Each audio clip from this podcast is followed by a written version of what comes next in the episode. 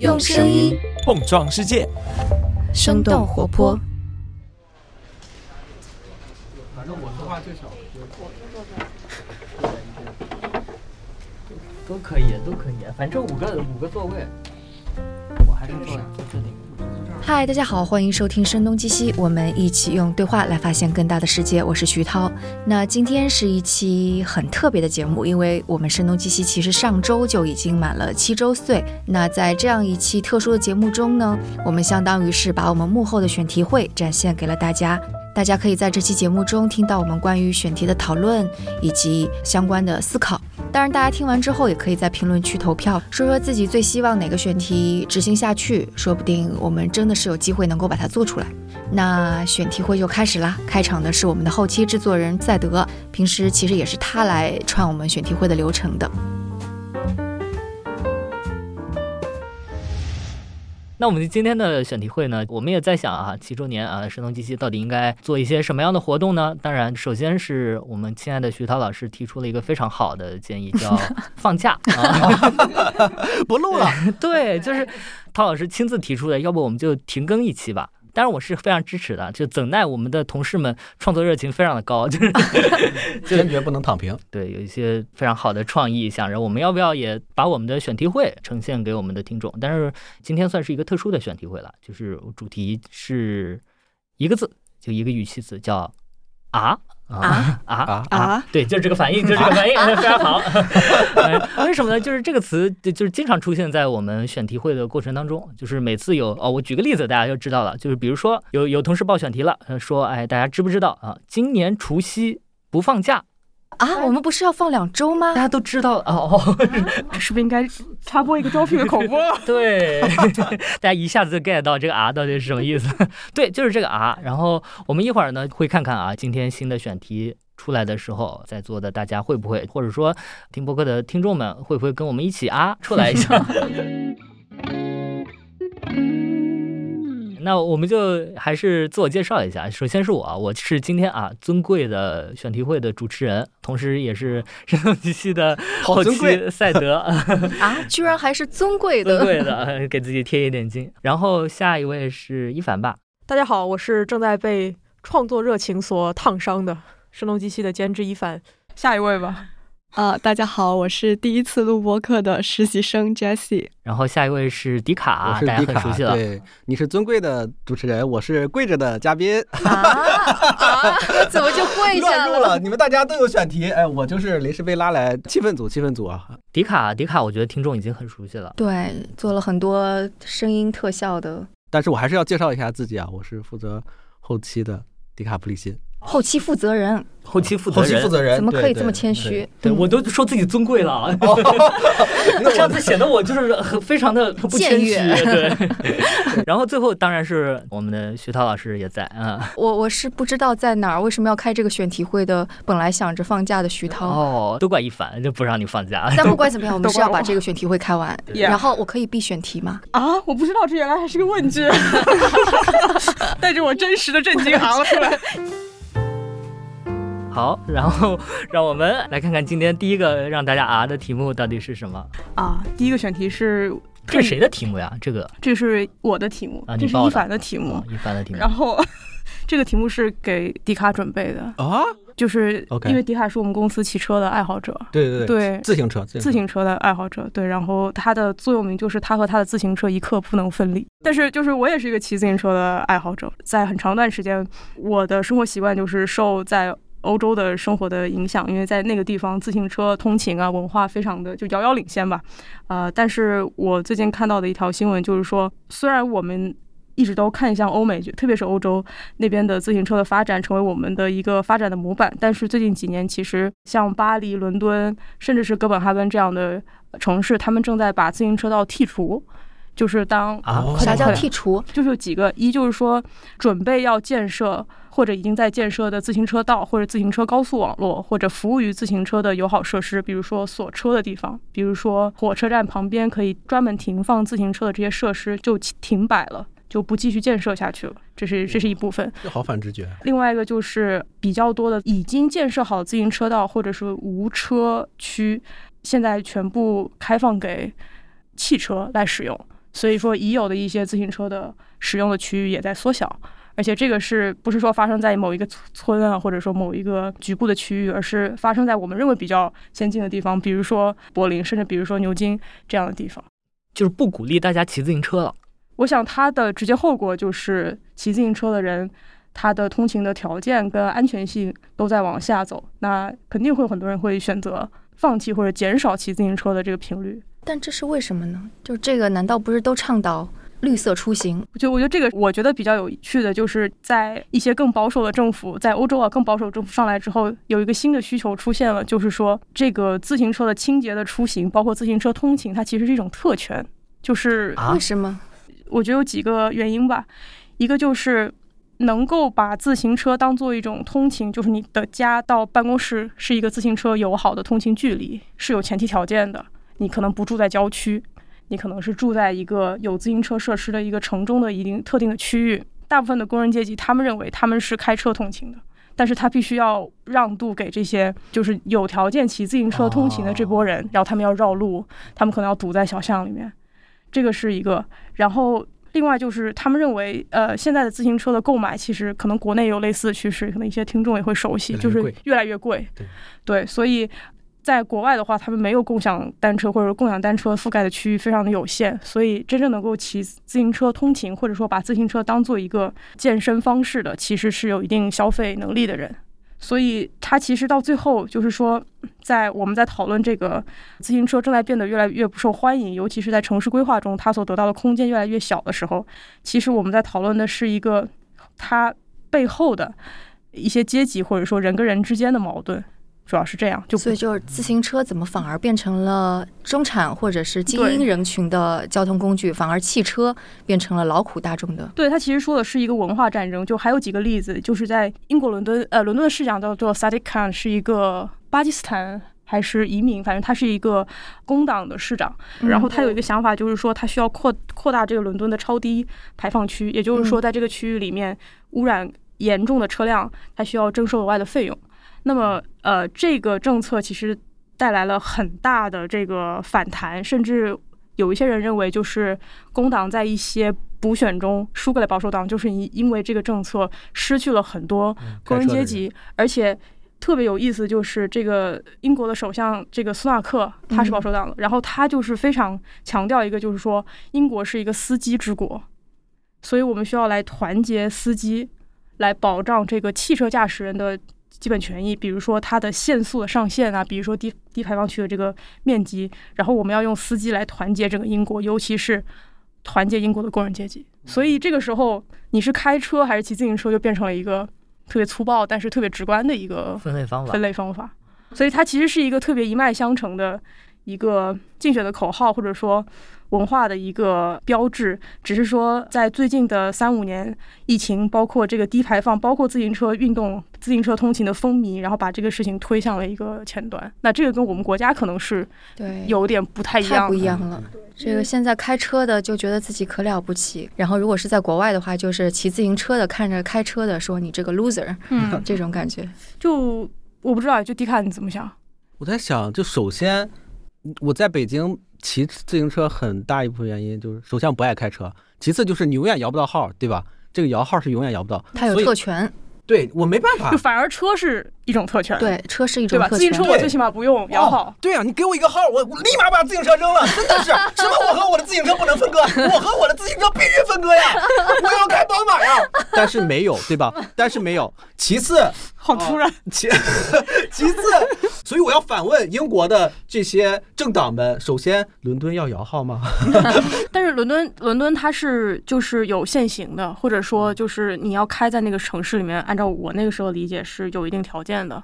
但是。对，我觉得这个可能是反过来，就是在在欧洲的那个环境下，就是自行车就是一个挺不一样的东西。我给你举个举个我个人个人的例子，就是说到这个车的问题，就是我在英国的时候有一辆自己的自行车，然后我购买的时候呢，其实就把它当做一个普通的通勤工具来购买。这个普通的 自行车价值大概是好几百英镑吧？呃，对对对对，但是就是一个大家都知道的 B 字母开头的一个品牌。对，但是但是我想说的是几个问题，一个是国外自行车是真的很贵的。好的自行车，你甚至是可以去在国外买一辆车的，就是那种特别小的那种什么菲亚特呀，就那种那种车。你看国内也可以了，国内也可以了。对，现在现在国内也可以了现在可能类似哈，但是就是。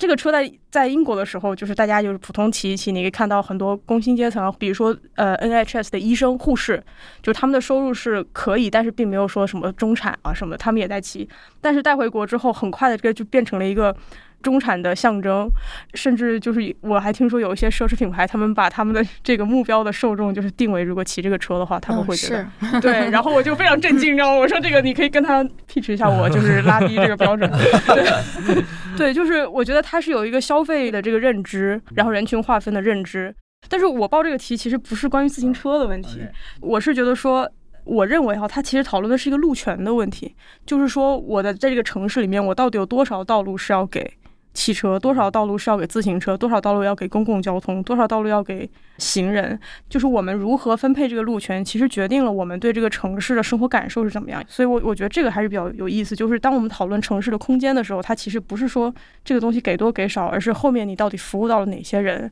但我觉得这这有两个维度，就是第一个维度是一个城市规划的视角，它其实如果是城市规划的话，你就看这个城市要实现什么目标嘛。如果你是效率优先的话，它可能有一套解法；如果它是一个什么生活舒适度优先的话，它可能另外一套解法。但是谁的效率，谁的生活对对对，舒适度啊所以就是我觉得就是这是第一个维度，到第二个维度，它就是处于就是不同阶级话语权的争夺。就是当你说路权争夺的时候，的确再问一个这个路权背后代表的是谁的路权？那不就是一个阶级，或者是当然在那个呃欧美的语境下，这个阶级可能就展现在政党的纲领当中。所以你刚刚说工党采用了这种方式，它未必后面有很多论证说它的效率是一定是高的或者低的，但他就提出了这个主张，可能就有一大批的人就因为听了这个就对，所以我就觉得就是这是两个维度的意思，就是当我们说说到第一个维度的时候，我们一定会考虑到哦，你说的究竟是谁的效率？但说到第二个维度的时候，他未必去考虑前一个，因为前一个需要更大更多的理性。但是我觉得这个这个选题其实这样一说，的确是有点意思的。以前你看像那个呃七十年代，人家跑到中国来拍一张照片，说哇，中国是个自行车王国，这是一个贫穷的百废待兴的国家。然后你看自行车这么多，都都没有什么汽车，然后我们国家把汽车当成一个工业化，当成生活水平提高。结果没想到，当我们长大了，居然啊，自行车就变成了一个，所以就这背后的故事，然后发生了什么，嗯然后为什么这样观念的转变，然后包括就是其实西方居然会这么去想这个，这么去解读，我觉得它是有意思的。如果有人能够把它说得很清楚，我觉得是一个角度。对，就是像涛老师刚才说那话语权，其实也挺有意思，因为很多人他其实反对这个，他其实就是反对绿党，因为这是绿党会坚决推动的事情，就是我们要非常呃极致的去推动低碳，以至于甚至是牺牲就是很多人在目前的一个生活质量，所以很多人就觉得说我不喜欢这个，那我我我矫枉过正也不是坏事儿，所以我要骑车回来，这这是一个。对，而且我觉得有的时候我想到这个问题，就会我觉得有有的时候是像像北京的话，会出现就是把一些老旧的居民区做拆迁，然后把它改成绿地公园，然后很多人就问说，那这个到底是服务于谁？什么什么？就可能这样的讨论也是有一点相关的。我觉得这个也是呃蛮有意思的。就是但但但嘉宾可能就比较难。我觉得这样吧，我觉得如果这期播出的话，评论区包括听众有什么好的嘉宾人选推荐，觉得就是跟这个话题能很好的契合在一起的，也可以在评论区分享给我们。嗯嗯。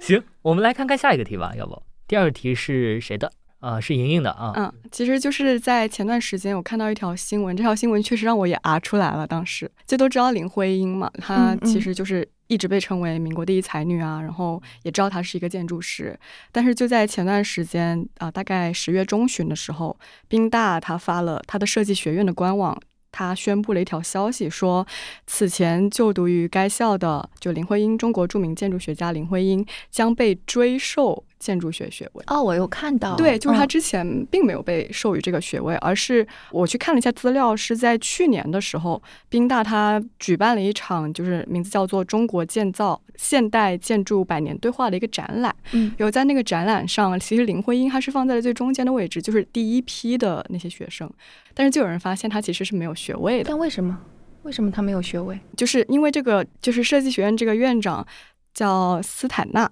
然后他就表示了说，当年其实没有授予林徽因学位的主要原因是因为她是女性。啊，啊，那时候是一九二几年，他是一九二四到一九二七在在宾大读书的。那个时候难道宾大不能够给女性学位吗？呃，也是有意思的一点是我后来又去找了，就是发现其实宾大它的建筑系专业是到一九三四年才正式的对女生开放的，也就是说林徽因就读期间她不是以建筑系的那个学学位去读的，嗯嗯。她其实一开始读的是艺术类的专业，但是因为哦。她其实本身就是想选建筑，因为不能，所以他才选了艺术类的专业。但是他就辅修了特别多建筑系相关的课程，就基本上可能比同期其他的一些学生都修的学分还要更多。他就完全其实是 qualified 的一个状态，但是其实就没一直没有给他授予。哦就很典型那种要做的尤其出色，才能达到对但这个要怎么？做呢？灵魂 问题，这是我的问题。问题。这个要怎么做呢？就是因为我在想跟林徽因相关的，对，这个故事已经讲完了，感觉。甚至讲出来的时候，我甚至在怀疑是不是自己太孤陋寡闻了，没有听说过而已。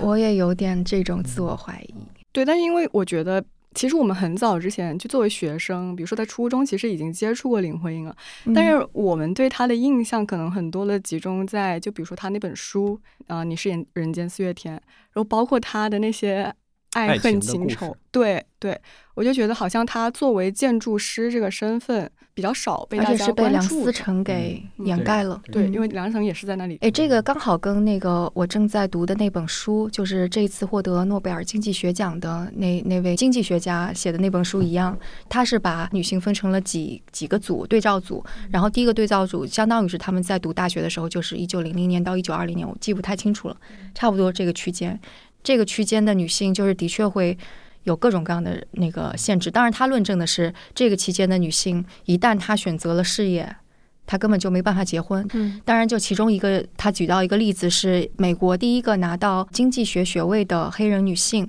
也是因为种种原因，所以最后就放弃了就是经济学的这条学术的路，然后当了家庭主妇，结了婚，但后来又读了法学学位，后来做了一个开了自己的律师事务所，就非常曲折的才拥有自己的职业道路。她的光环是被她的老公给遮蔽了。因为她的老公是一个，也是一个经济学系的学生，然后也非常的有才华，学术路走的也非常的好。然后，但是当时有一个规定是说，大概就相当于是不允许有在学校里有这种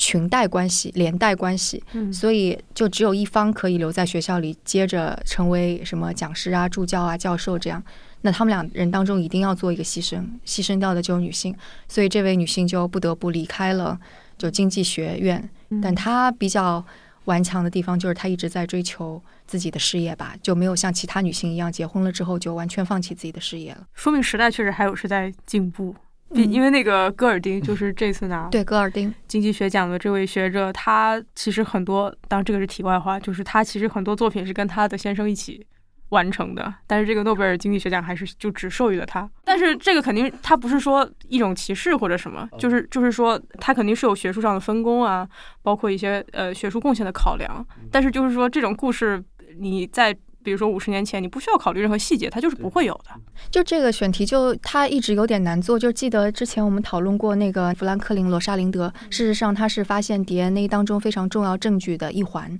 但最后诺贝尔奖没有采纳他。我不是一直想做这个选题，最后只是我们在跟九人去讲那个知识分子的故事如何讲述的。和吴健雄假虚假意了。对对对对，就是放在了一起讲，所以就其实这样的故事特别多，包括我们这一次，其实诺贝尔经济学奖出来之后也想做，但就觉得怎么做，就是不是有那个，就是真正这个领域当中，他能够把这个说的非常透彻的经济学家或者什么人，就不只是说讲一个故事，嗯嗯，对，我觉得这可能回到，比如说林徽因，就是比如说你在经济学里面讨论性别，或者说讨论一个女性学者她的贡献，在建筑学里面讨论性别，跟讨论一个女性学者的贡献，就是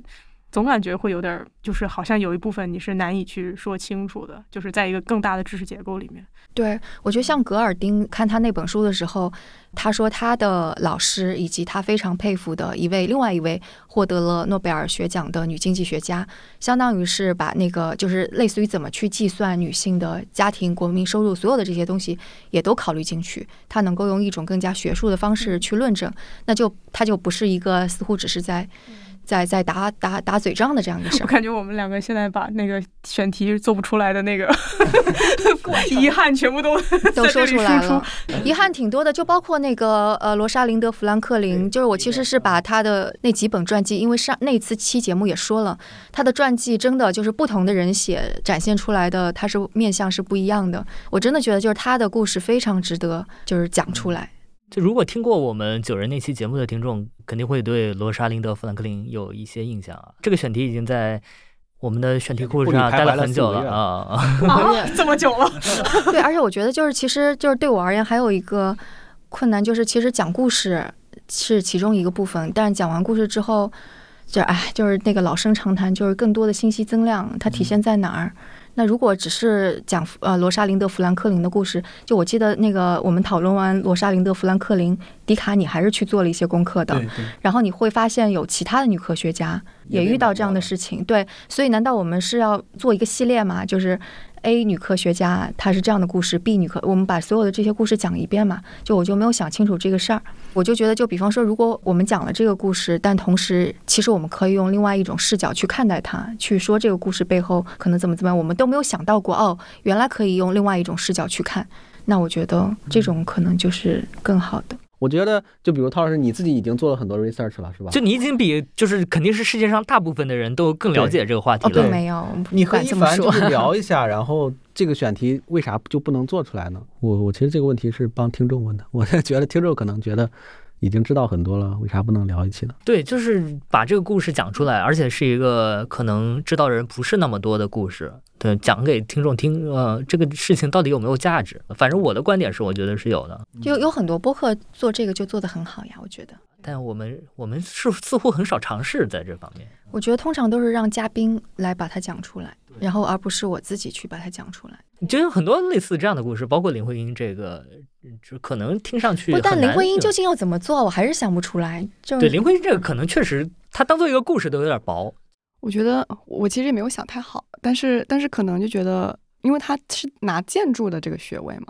那好像如果从建筑的这个角度，就是比如说，因为那个展览其实某种程度上它存在的意义也是为了去展现一下，比如说过去一百多年，然后中美的建筑的这种交流，然后以及他想看一下，就是到底对于。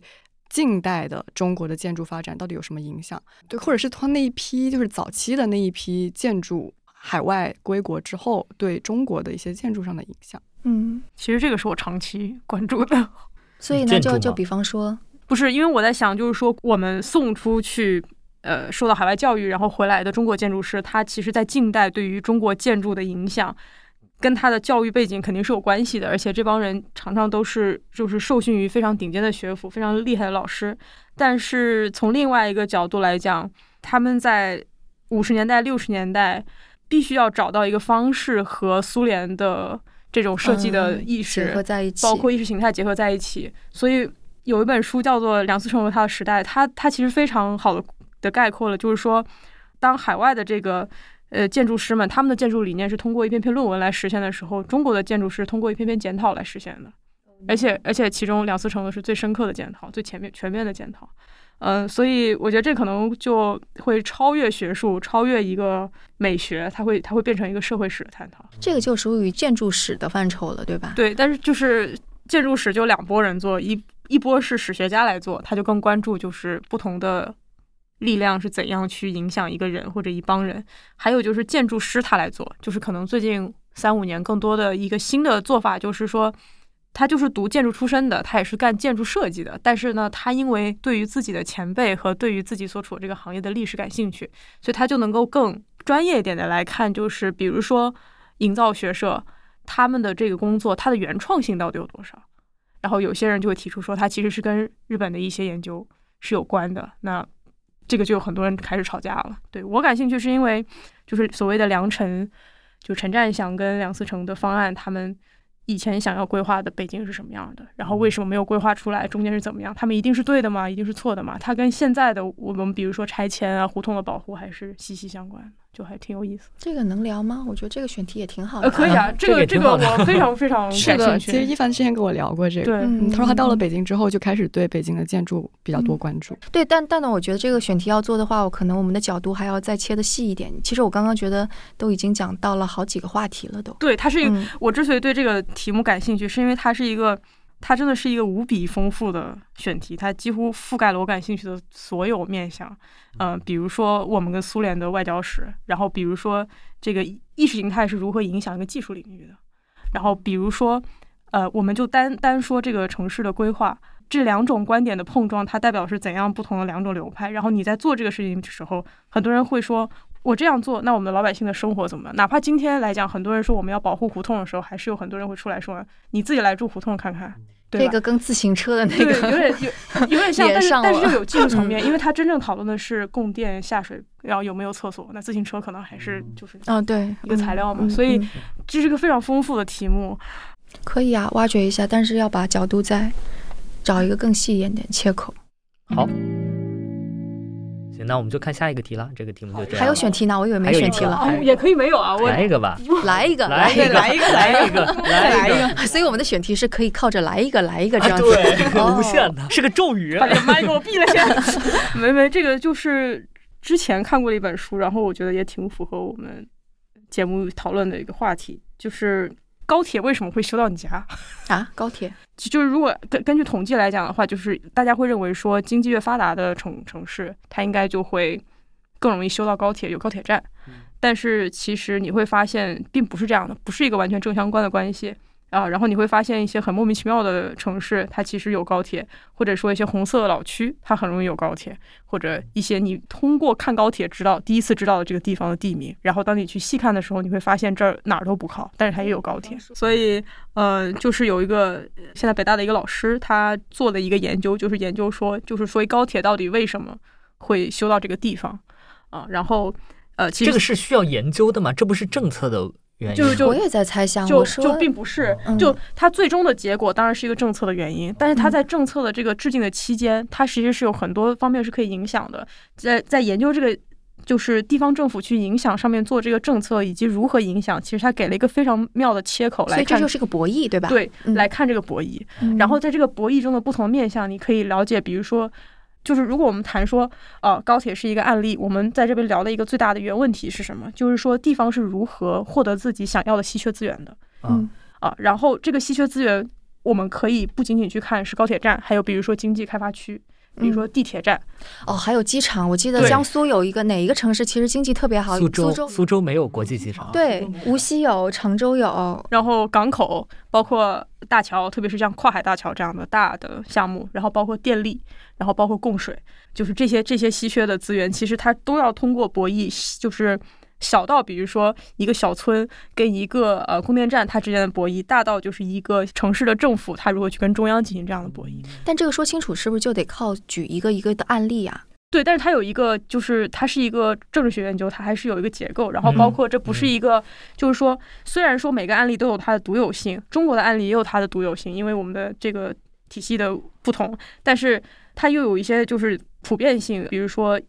在日本，它的这个铁路。也是有同样的问题，然后在印度，它的这个供电厂，包括甚至有这种跨国的企业去参与，这也嗯这有，然后在就这这我它有很明多的，就就其实相当于是，如果是从政治学的角度，就去看那个就是权力是来自于哪里，然后权力的角逐发生在哪些点，它可以通过哪些手段跟工具去去影响这个权力角逐的对。平衡，对吧？对，但是比比这个我觉得还更丰富一点。比嗯。如说啊，我们可以谈到一些，就是大家想象的，比如说，呃，一个中央集权的政府，它应该是非常集中的。但是其实很多的大项目，它是有所谓的这种叫碎片化权威，就是它嗯需要多个政府去去批办。所以很多时候一个东西批不下来，比如说或许啊，比如说苏州机场批不下来，不是因为说这个负责这个硬核的这个这些部门，它可能就是环境。环评没有过，然后环保部门就压，可以他就可以压三到五年。但是就是因为每个部门他都有同样的权限去喊停这个，所以他给了呃地方政府一个去迂回的渠道。